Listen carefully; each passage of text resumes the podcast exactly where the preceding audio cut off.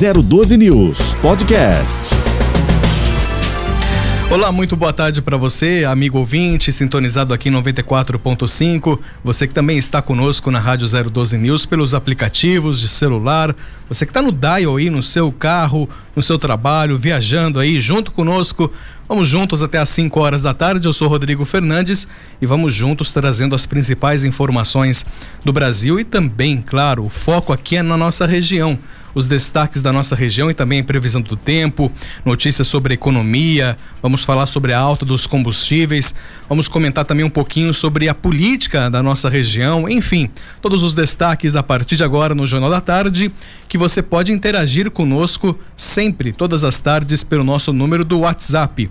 O telefone nosso é o 1299672 7677 1299672 7677. Eu sou Rodrigo Fernandes. Hoje é quinta-feira, dia 19 de maio, e vamos aos destaques desta edição. Jornal da Tarde.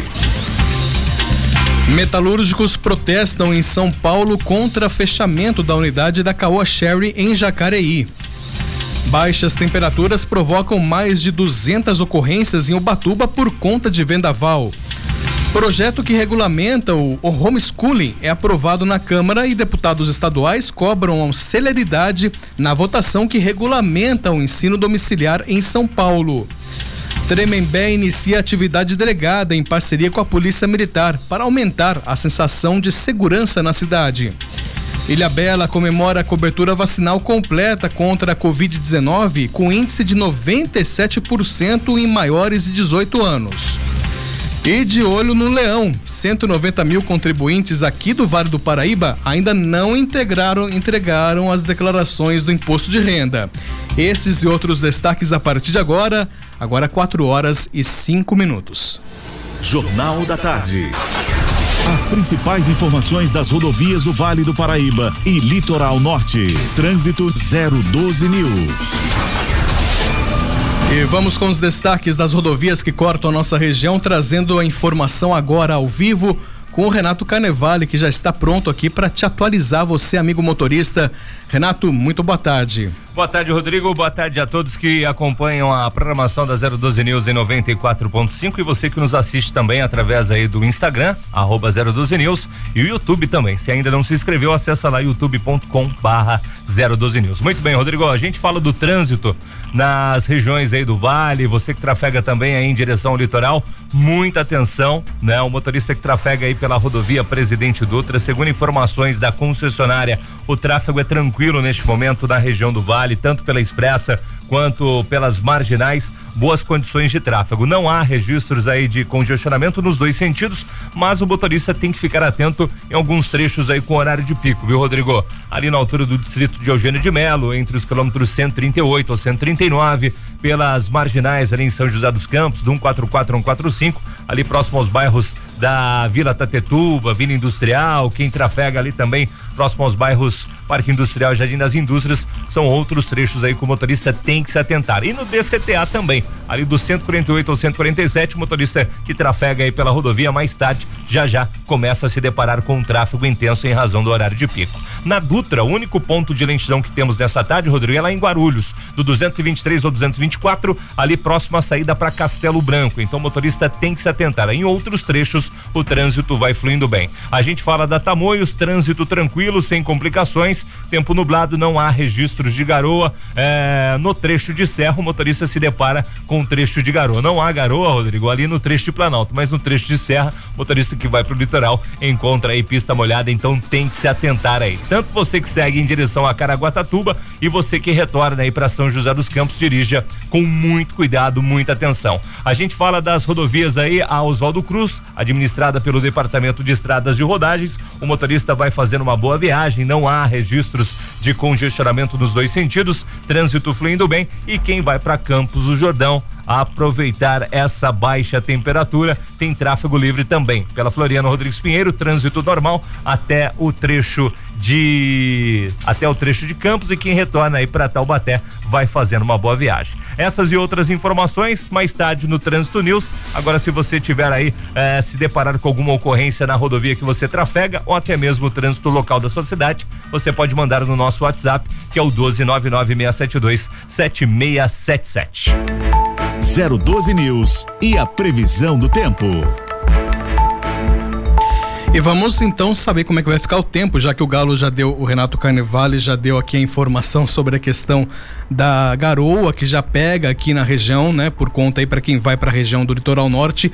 Vamos saber como fica o tempo em todas as nossas regiões aqui, nas cidades da nossa região, com o Daniel Boixá. Muito boa tarde, Daniel. Muito boa tarde, Rodrigo, e muito boa tarde para você que acompanha a 012 News. A frente fria segue a todo vapor na região metropolitana do Vale, com tempo nublado e temperaturas baixas tanto no Vale do Paraíba quanto no litoral norte e na Serra da Mantiqueira. No Vale, a previsão desta quinta-feira aponta para máxima de 18 e mínima de 5 graus, com baixa probabilidade de chuva, apenas 5%, apesar do céu fechado.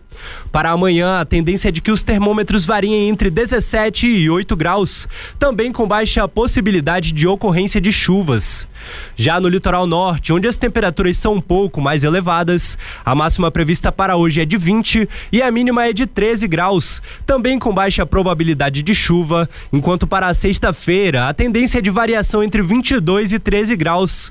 E na Serra da Mantiqueira, onde os termômetros marcaram até temperaturas negativas, o dia também é nublado e tem mínimas previstas para a casa dos 2 graus nesta quinta-feira, enquanto a máxima deve ser de 10 graus Celsius. Para amanhã, as previsões apontam para a máxima de 12 e mínima de 3 graus, também sem altas probabilidades de chuva. Daniel Boixá para a 012 News bem, obrigado Daniel pelas informações e vamos já acrescentando, né? com relação a esse, esse tempo todo que estamos vendo, essas baixas temperaturas aqui na nossa região. O vendaval que atinge o Batuba desde ontem ocasionou quedas de energia de norte a sul da cidade.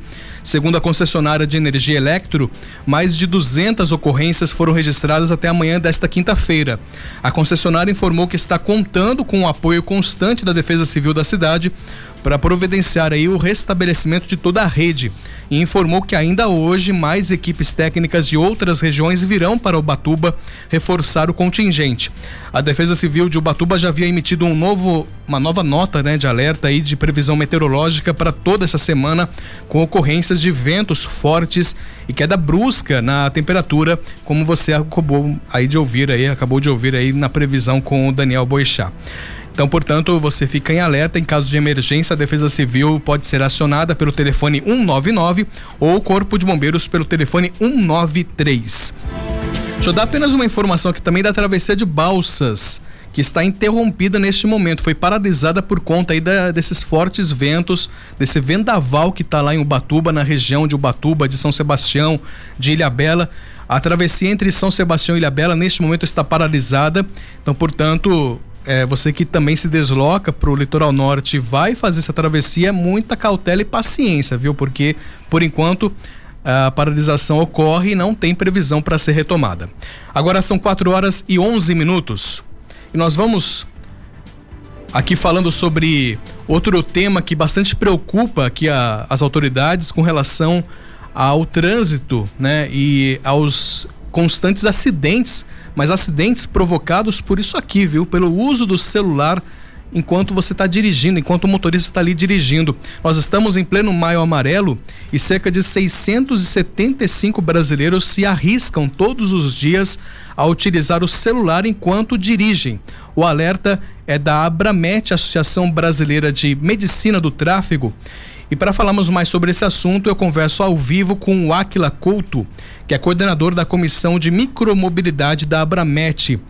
Aquila, seja bem-vindo ao Jornal da Tarde. Tudo bem contigo? Olá, muito boa tarde. Ótimo, Aquila. Vamos comentar sobre esses dados que também impressionam, né? São 30 infrações de trânsito a cada hora. Você consegue é, ter um, um, panorama da, da situação que se encontra aqui no estado de São Paulo? Aquela, a Abramet também faz esse diagnóstico aqui no estado de São Paulo? Sim, o problema do uso do celular é global, na verdade, não só exclusivo no Brasil, mas no mundo todo. É, o estado de São Paulo lidera o número de infrações no último levantamento 2021 foram mais de 90 mil infrações devido ao uso do celular em direção. Então, é, costumo dizer que muitos motoristas têm o hábito já de usar o celular durante a direção veicular e isso sim nos preocupa, isso sim tem relação direta com os aumentos do, dos acidentes. O Aquila, é, a gente vê, por exemplo, o pessoal que utiliza-se de aplicativos tem realmente a, a, utilização do celular ali, mas qualquer distração, não é apenas a questão de você atender ao telefone, que é isso é o pior, né? Você de repente está ali no, no, motorista ali dirigindo, de repente tem que atender o telefone, mas a, a, própria distração da mensagem de texto, quando é enviada, você quer ver, quer dar uma olhadinha, essa fração de segundos pode ser fatal, né? Isso. Vamos lá. Cerca de 20% dos acidentes em geral é por causa de falha de atenção ao conduzir. E dessa falha de, de atenção ao conduzir, 50% está sim relacionado ao uso do celular na direção. Não só no, no meio mecânico, ou seja, do celular estar na mão, mas também na parte cognitiva. Por exemplo, num pós-chamada, quando você desliga o telefone celular, você ainda fica cerca de três segundos pensando no assunto da chamada ou pensando no dividindo a sua atenção, que era deveria ser exclusiva para a direção veicular, você está dividindo com o uso do celular. Então, além desse pós-chamada, ou seja, poxa, eu já desliguei o telefone, ainda estou pensando nele. Fora isso, com certeza o pior é o envio da mensagem. O envio da mensagem, além de você pensar no conteúdo da mensagem, você ainda tem que digitar o, o conteúdo da mensagem. Então, você aplica tanto prejuízo cognitivo quanto prejuízo operacional mecânico de manipular o celular durante a direção veicular. Muito bem. É, a orientação realmente é você parar o carro, né? De repente você está recebendo uma ligação, às vezes você não sabe se é algo urgente. Pare o carro, encoste o carro, né? É, qual que são as outras orientações, o Aquila, com relação a você prestar mais atenção né, ao volante, estar mais focado ao volante, né? Isso, o ideal é que se for feito o uso do aplicativo de é, mobilidade, como Waze, Google Maps, entre outros, que faça o, a colocação de destino antes de iniciar o trajeto, antes de iniciar a direção veicular, tá bom? É, que tenha uma noção espacial é, importante para direção veicular, que manipule o menos possível o celular é, durante a direção veicular. Além disso, envio de mensagens, evitar e é, videochamadas ou até chamadas mesmo em si, é, o ideal é que pare o carro e concentre na sua chamada, depois continue a direção veicular é, normalmente. Muito bem, Aquela Couto, que é coordenador da Comissão de Micromobilidade da Abramet. Nós estamos no Maio Amarelo e as ações realmente reforçam, mas são ações que devem ser de conscientização, que devem ser persistidas né, durante todo o ano. A Abramet também tem esse papel também, né, de ajudar, de auxiliar aí através dessas pesquisas também na questão toda da conscientização, né, durante não somente o Maio Amarelo, mas durante todo o ano. Exatamente. Quando a gente fala sobre prevenção de acidente de trânsito, a gente fala de promoção de vida. Então, é, a promoção de saúde também é responsabilidade do médico e a gente da medicina do tráfego, muito orgulhosamente, gosta muito dessa área.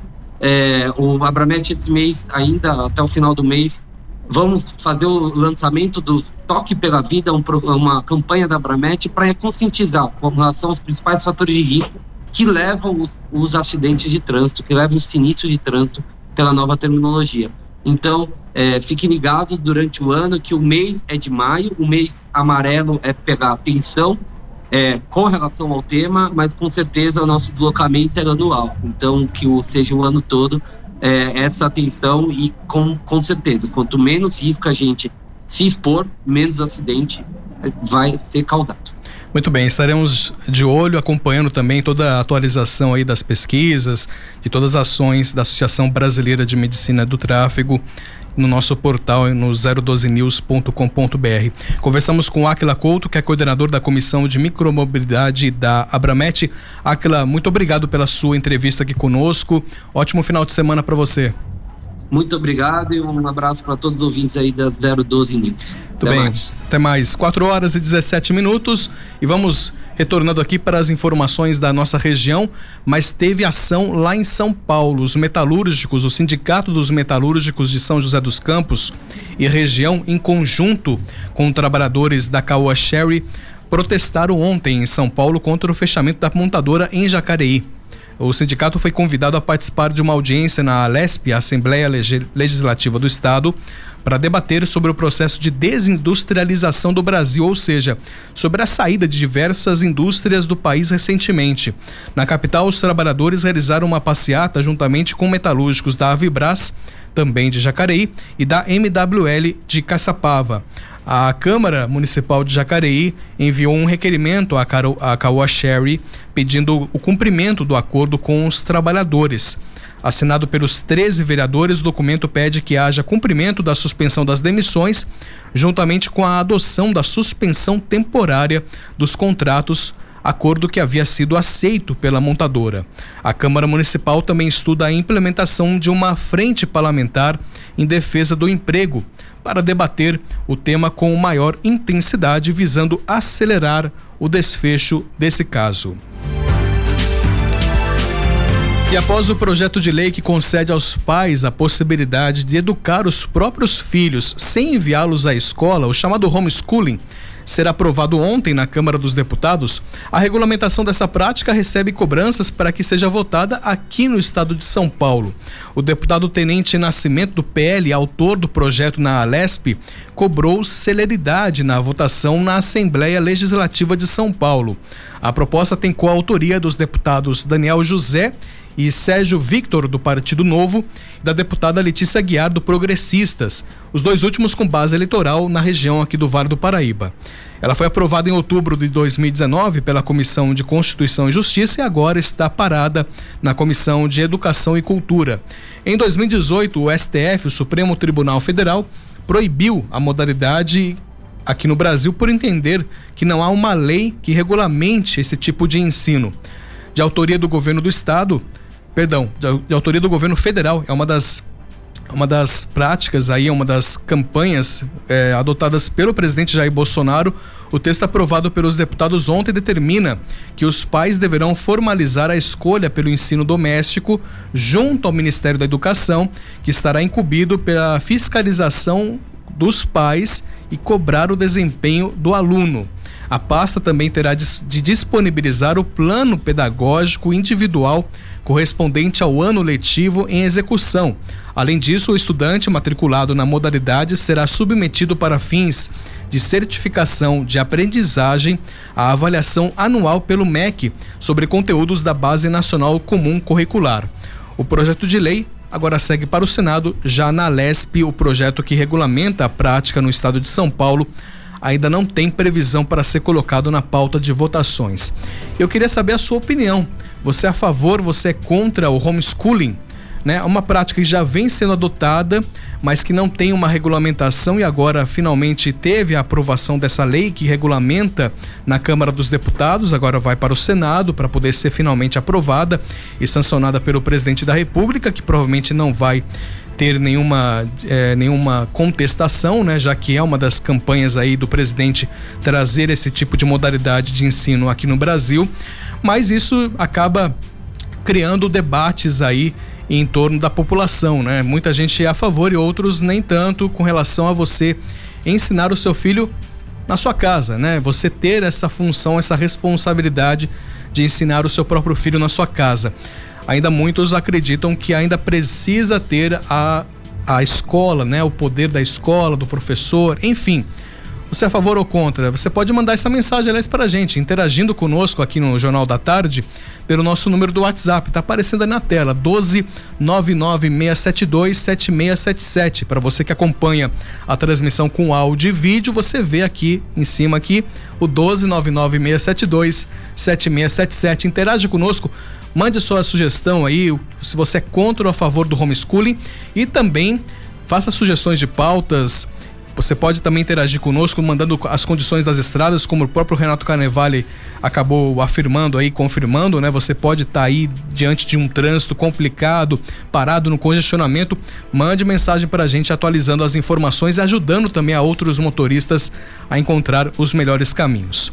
Agora são 4 horas e 22 minutos.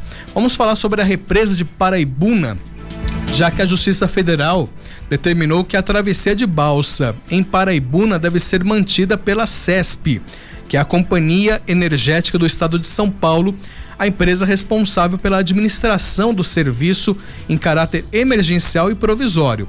O contrato atual da companhia termina em 3 de junho e a empresa visava manter o serviço apenas até o mês em questão, o encerrando após o prazo. A representação da Procuradoria Jurídica da, lá de Paraibuna, junto ao Ministério Público Federal de São José dos Campos, alega que a população não poderia ser penalizada após mais de 40 anos com o serviço gratuito oferecido pela companhia. Portanto, está mantido, pelo menos foi uma ordem da Justiça Federal, mantido então essa empresa, né, a Companhia Energética do Estado de São Paulo, mantendo então essa travessia de balsa lá na represa de Paraibuna. A Prefeitura de Tremembé inicia nesta quinta-feira a atividade delegada em parceria com a Polícia Militar de São Paulo, que irá ampliar o efetivo da força policial no município com mais homens, equipamentos e veículos.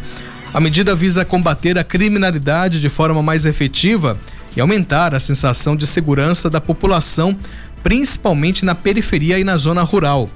A atividade delegada terá como marco inicial as regiões do Maracaibo, Alberto Roncone e Flor do Campo. O efetivo da corporação será aumentado nesta região já a partir de hoje.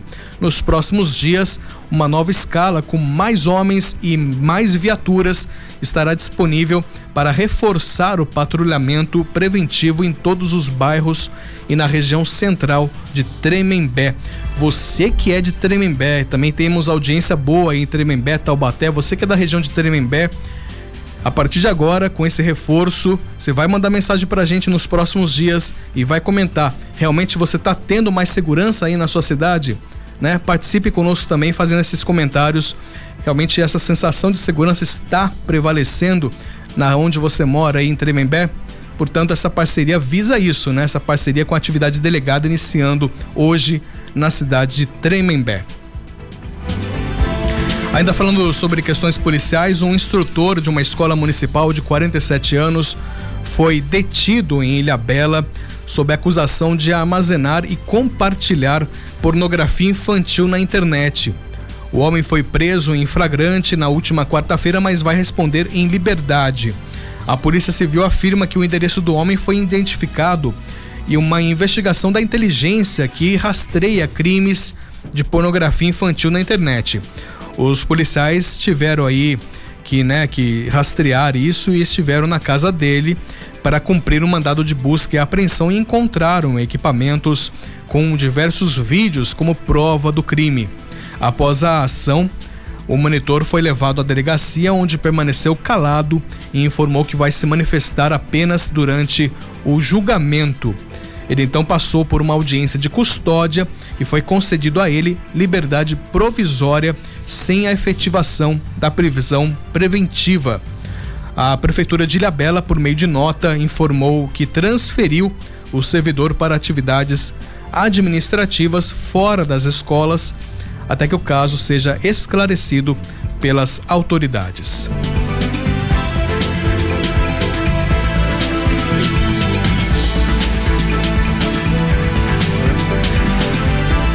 Agora são 4 horas e 26 minutos. Nós vamos para um breve intervalo. Na sequência, nós vamos falar sobre um, uma questão que está deixando muita gente com dor de cabeça, principalmente para você que tem carro.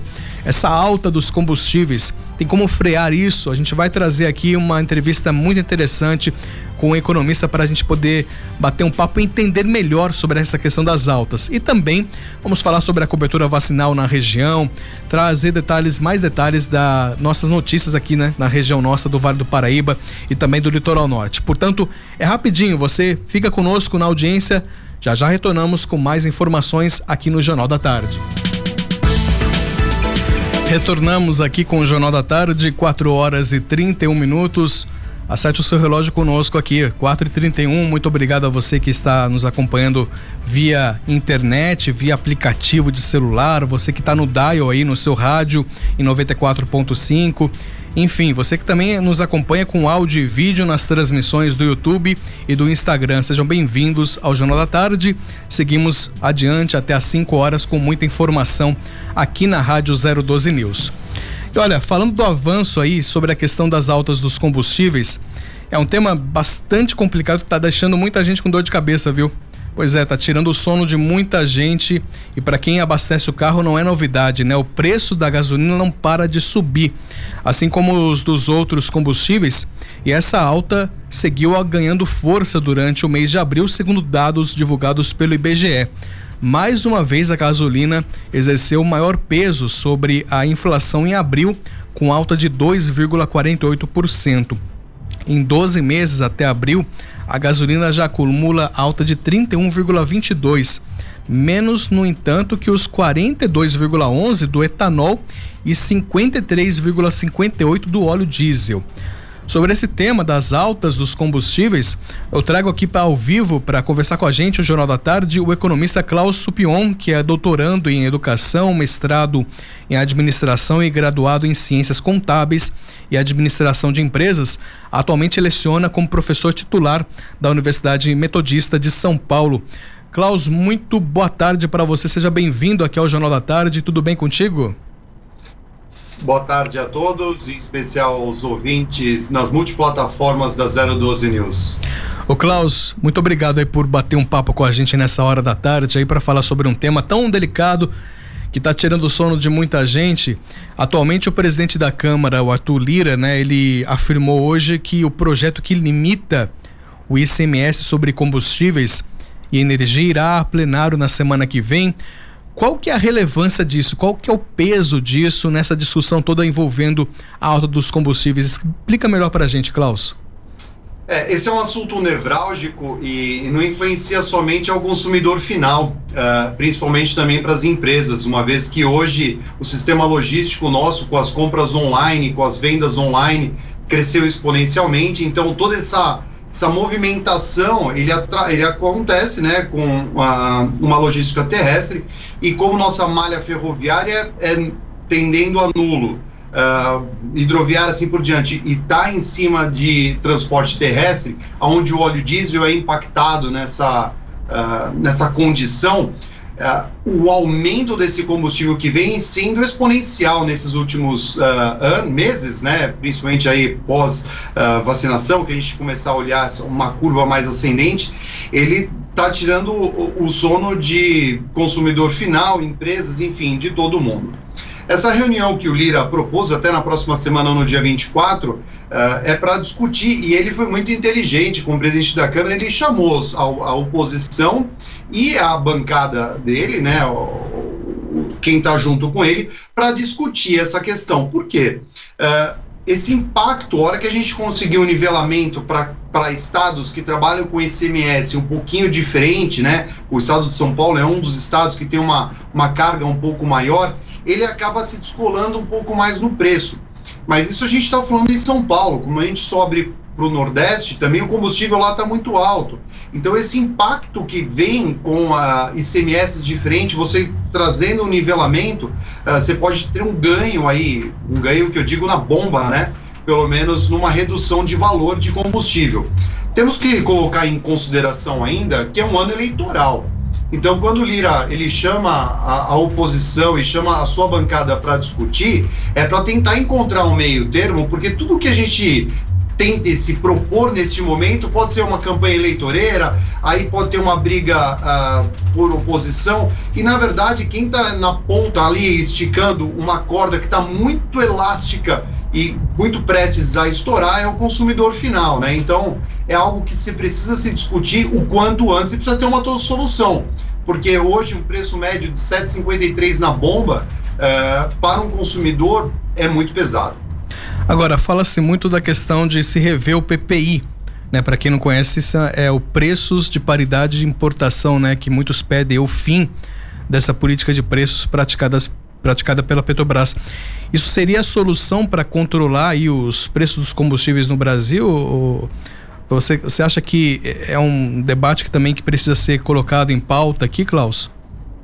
Sim, tanto que o, o, então o nosso presidente ele colocou isso quando numa campanha eleitoral ele colocou isso que ele precisava discutir sobre essa campanha uh, dessa desse programa, né, de paridade internacional do combustível foi uma proposta. Só que a hora que entrou veio pandemia, veio diversas coisas, não conseguiu levar para frente. Isso aconteceu em 2016 com Michel Temer. Embora eu vou colocar um parênteses aí, é interessante para a gente colocar uma, uma pulguinha atrás da orelha para se discutir. Uh, até hoje, até essa semana, está se passando a questão da privatização da Eletrobras. A Petrobras é um desejo do governo, é um desejo do mercado também a privatização dela.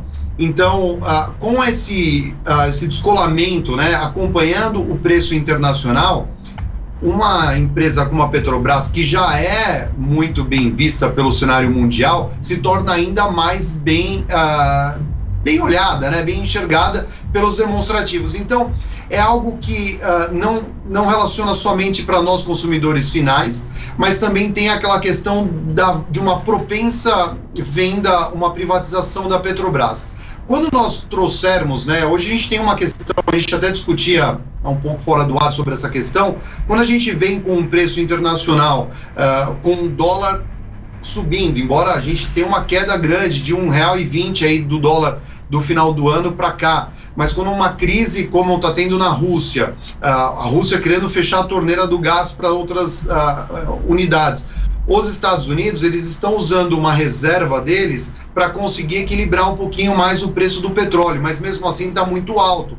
E para nós no Brasil, que a gente utiliza 20% dessa capacidade uh, externa, né? Nós temos uma capacidade interna muito grande. Só que o que acontece? A gente tem que seguir algo que em 2016, que então o presidente Michel Temer colocou.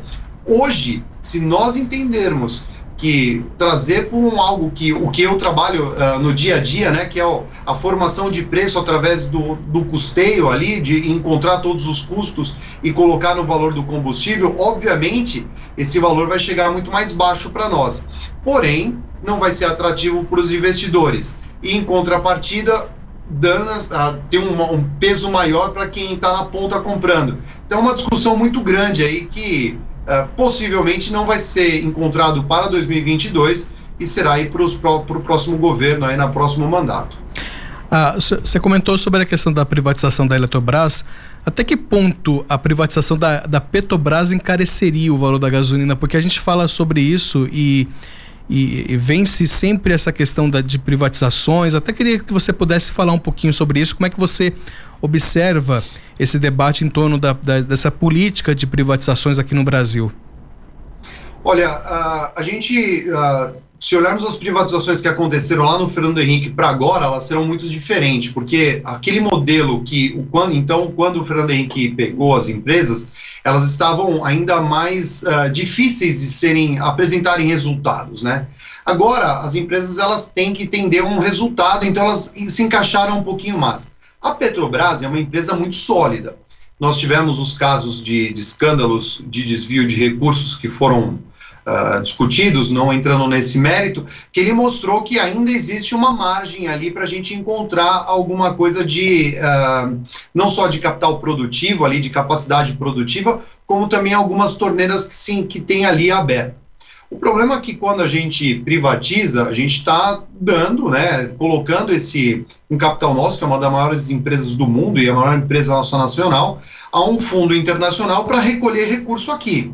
Uh, sobre o valor final na bomba, é, é hipotético a gente falar. A gente pode até chegar a encontrar, assim, oh, não, o preço vai cair, a, o valor uh, pode chegar mais baixo, porque nós vamos encontrar uma maior profissionalização em algumas áreas Porém, isso vai demorar, não é assim de bate-pronto que a gente vai conseguir. E passar uma privatização de uma Petrobras é algo uh, muito difícil. Como vai acontecer caso uma pretensão do, da Caixa Econômica Federal também, que vive se discutindo isso. Então, é, é ainda um, um ponto bem nevrálgico para se discutir. Uma outra questão que a gente precisa colocar também, que é interessante, que o Brasil está em liquidação.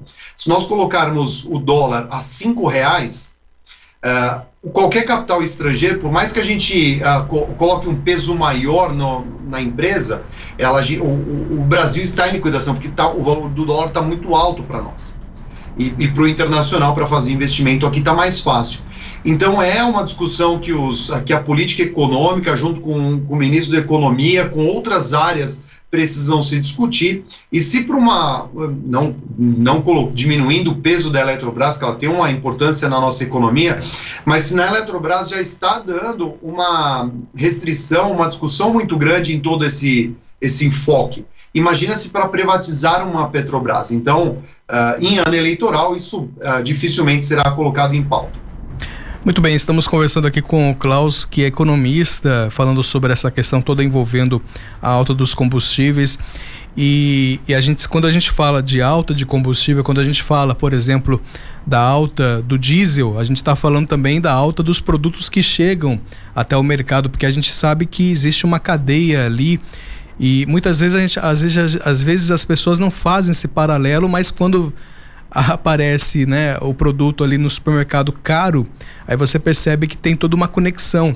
E é exatamente isso, né, Klaus? Porque e aí entra a questão toda aquela daquela questão do fantasma da inflação, né? Porque onde o diesel sobe, os produtos transportados aí pelos caminhoneiros também sobem, e há também a questão envolvendo o repasse desse aumento para os fretes, né? Então, tem toda essa cadeia, né? É, é, até como você mencionou logo no início, a, a, o peso da, da, do combustível na inflação é muito alto. E antes de mais nada, até a gente colocar que quem trabalha com o sistema logístico, aquele caminhoneiro que você encontra na, na, na rodovia quando você está escutando a 012, você olha que aquele caminhoneiro está sendo muito pressionado com o combustível. Porque ele não ele ali, a margem de lucratividade dele está sendo muito baixa. Por quê? Está todo mundo discutindo. Por exemplo, empresas hoje que a gente tinha fretes calculado por uma tabela mensal, hoje essas tabelas de frete são semanais. Então, a previsão de vendas está muito ruim. Para entender um pouquinho dessa cadeia de compras também, quem está vendendo está se discutindo com o comprador e o comprador está tentando vender, comprar por um preço mais baixo. Quando nessa discussão de volume, ele acaba cedendo um pouquinho e entregando aí um resultado, um valor mais baixo. Quando essa empresa vende por um valor mais baixo, ela vai pressionando, que a gente chama de custeio meta, toda o, o, a parte anterior a ela. E o sistema logístico é uma dessas questões. Dificilmente tem uma empresa que tem a sua logística interna ah, para distribuição, né? Geralmente isso acontece terceirizado porque cada um sabe da sua competência. E aí ele tem que encontrar essa pressão, aí discutir aonde está o ponto. Quando nós chegamos no supermercado, uh, o valor do produto, ou no açougue, né, que a gente fala do preço do, do, do, do da carne, mas para retirar a carne lá no centro-oeste, para passar numas estradas esburacadas, que a gente tem lá problemas de, de manutenção de caminhão, o custo disso é muito grande. Uh, esse todo esse enredo, o empresário hoje ele está sendo muito pressionado com a inflação, com o sistema logístico e também com essa relação que nós temos com o preço do combustível e todo o arranjo que está envolvido nisso. Muito bem, estamos aqui então, mas eu queria, para a gente poder já em concluindo esse bate-papo, Klaus, para não tomar muito aí mais aí do seu tempo, senão a gente poderia ficar muito mais tempo. É um tema muito importante. Sim, exatamente. E fora que essa questão também que muita gente tem dúvida e, e é legal trazer é, o economês para uma, uma coisa, o economês, né? Para uma, uma, uma, uma, coisa mais popular, né? Para as pessoas poderem entender tudo mais, que não é tão complicado assim quando você consegue compreender melhor, né? Toda essa dinâmica que existe em torno. Mas, o Klaus, você, você acredita que, para a gente finalizar esse bate-papo, você acredita que é um caminho fácil para se controlar o, o, há um caminho fácil para se controlar o, os reajustes dos combustíveis repassados à população aqui no Brasil? Não, não é fácil. Porque a gente olhar o grupo econômico que temos lá em Brasília, eles já estão discutindo isso, não é de hoje. Porque em ano eleitoral, isso daí, quando impacta no bolso da população, impacta diretamente no voto. Então, isso daí eles estão discutindo há mais tempo, uh, isso pode ter certeza sobre essa questão. E o ministro Paulo Guedes estava sabendo dessa, ele tinha essa, que a gente chama de elasticidade, né? O quanto que a corda podia esticar com esse relação ao preço. Só que veio uma guerra, e essa guerra ainda está causando um problema maior. E lembrando, mais uma vez, que esse, essa questão da, da, da paridade do preço internacional não é de agora, foi de 2016 quando então o presidente Michel Temer promulgou essa lei e falou assim: olha, nós vamos seguir. Não é fácil. Existe possibilidade, sim. O que o líder está fazendo é um caso para buscar um equilíbrio. O que tem que se uh, chegar é entender a população ali na ponta. Ó, fazer desoneração em alguns impostos, tentar encontrar um meio de caminho para isso, ou como foi feito uh, quando o presidente Lula uh, deu isenção da, da linha branca, do IPI na linha branca, precisamos girar a economia.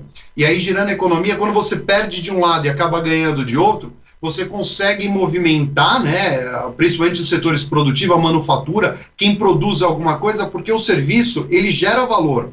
Mas o valor agregado maior, aquilo que dá um pouquinho mais de lucratividade para as empresas, são na, nas manufaturas. E aí, conseguindo desonerar, tirando o IPI em algumas condições, mesmo que o preço do combustível esteja um pouco mais alto, você consegue girar a economia e deixar a população um pouco mais acalmada, mas uh, é, temos que aguardar dia 24, ver o quanto que o, o presidente da Câmara vai conseguir uh, trabalhar com essa questão e a velocidade, porque em ano de eleição, a quarta vez que eu menciono isso, em ano de eleição nem tudo é fácil, porque pode-se ter uma boa proposta, mas a oposição pode relutar em querer algo para a população, isso daí não é uh, difícil da gente entender, a gente vê de anos de governo quanto que esse estique puxa dá problema para a população, e aí nós temos que uh, antecipar o quanto antes dessa condição de, de preço mais baixo para nós na bomba. Muito bem, conversamos com o Klaus Supion, que é economista.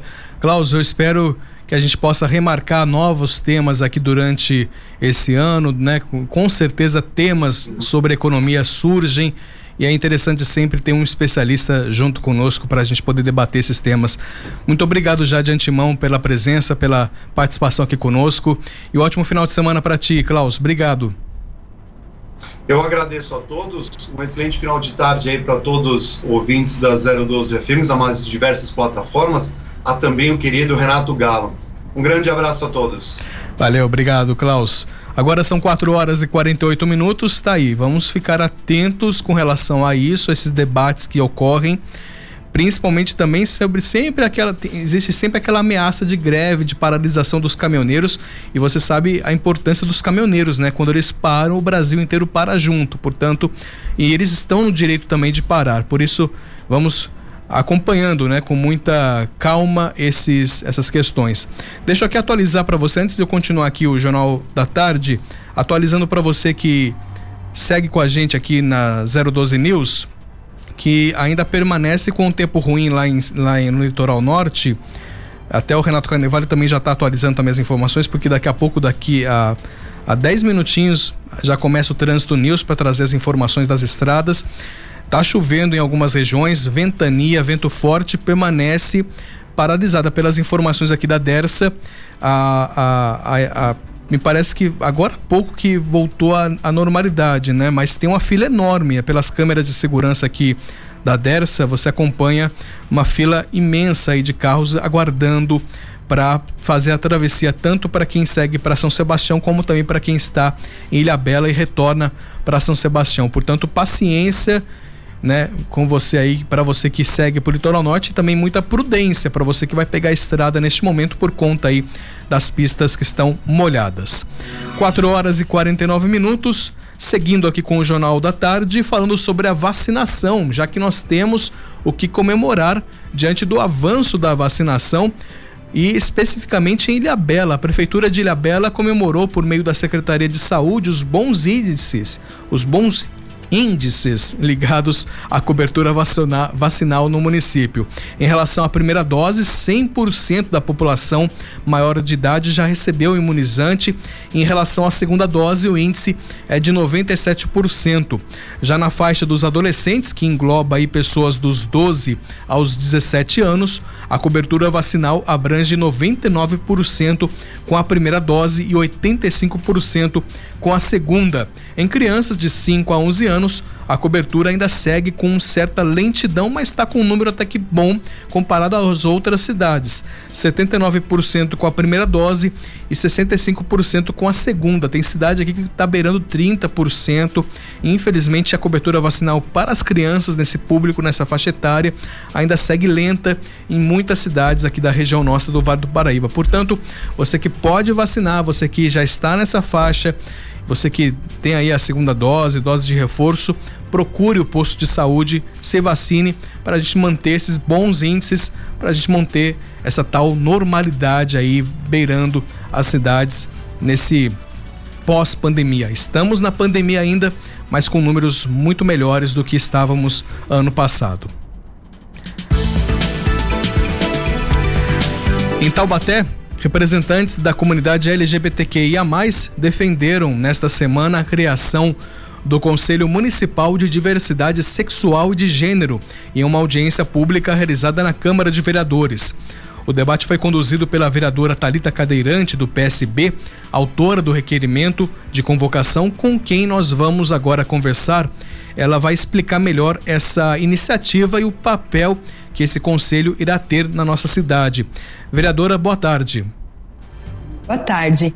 É, antes de explicar sobre o que de fato é esse conselho, é importante a gente explicar o que é um conselho. Né? Um conselho municipal é um espaço de participação popular onde é, munícipes, onde a sociedade civil pode, junto com indicados do Poder Executivo, dialogar sobre as demandas que determinados grupos têm. Então, a gente tem o Conselho da Pessoa com Deficiência, a gente tem o Conselho da Criança e do Adolescente, a gente tem o Conselho do Bem-Estar Animal, e hoje a gente luta para a criação de alguns conselhos. Um deles é o Conselho de Diversidade Sexual e de Gênero como surgiu o requerimento para que a gente tivesse uma audiência para discutir a necessidade desse conselho, foi um movimento que veio da própria sociedade civil, que se organizou e começou a debater a, a necessidade de ter esse conselho e encontrou aqui na Câmara alguns representantes eu, enquanto vereadora, e o Rafael, que é co-vereador no mandato representa.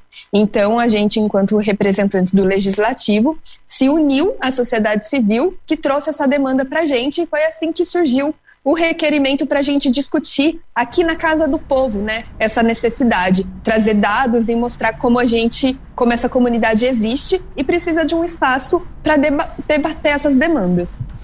Vereadora, Queria que você pudesse falar um pouquinho sobre a importância desse debate nesse espaço da Casa do Povo, né, como você mesmo falou, né, casa da, da Câmara dos Vereadores, que por décadas foi visto aí como um ambiente conservador, um ambiente dominado pelos homens. Como é, qual é a importância desse debate lá na Câmara dos, dos Vereadores em Taubaté? Sim, eu considero isso a caminhada pela inclusão, né? Isso é uma jornada é, que vai contrário ao cenário político que a gente vive hoje em âmbito estadual e federal também de retrocessos e de movimentos antidemocráticos. Então, quando a gente é, traz essas demandas para dentro de um espaço institucional, um espaço, como você mesmo falou, conservador, majoritariamente composto por homens, a gente vive numa democracia que é representativa.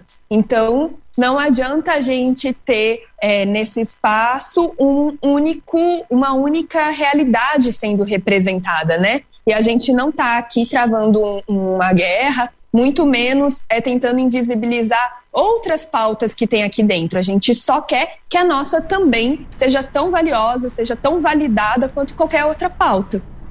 E agora, quais são os próximos passos né, para a criação desse conselho e qual a expectativa dele ser de fato criado na cidade?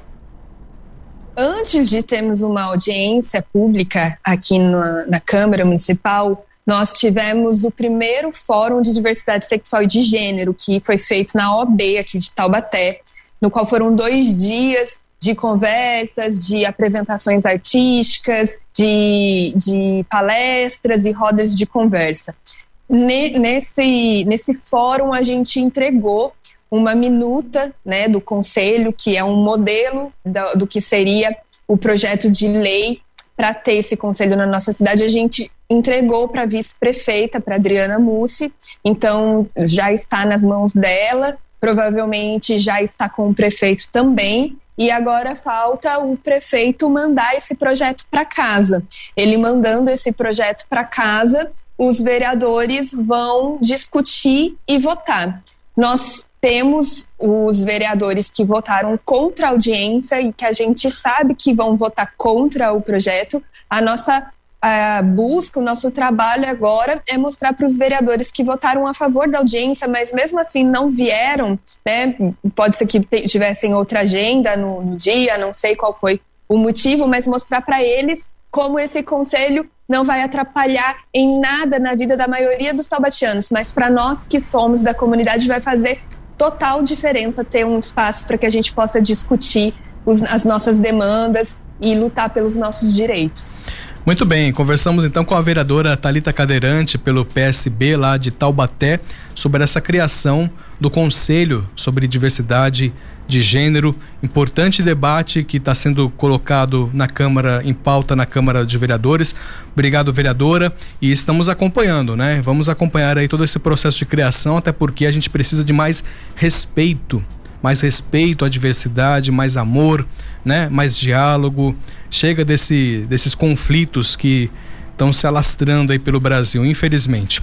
4h57, e nesta semana várias ações ocorrem pelo país diante da luta antimanicomial, que visa conscientizar sobre os direitos das pessoas com sofrimento mental.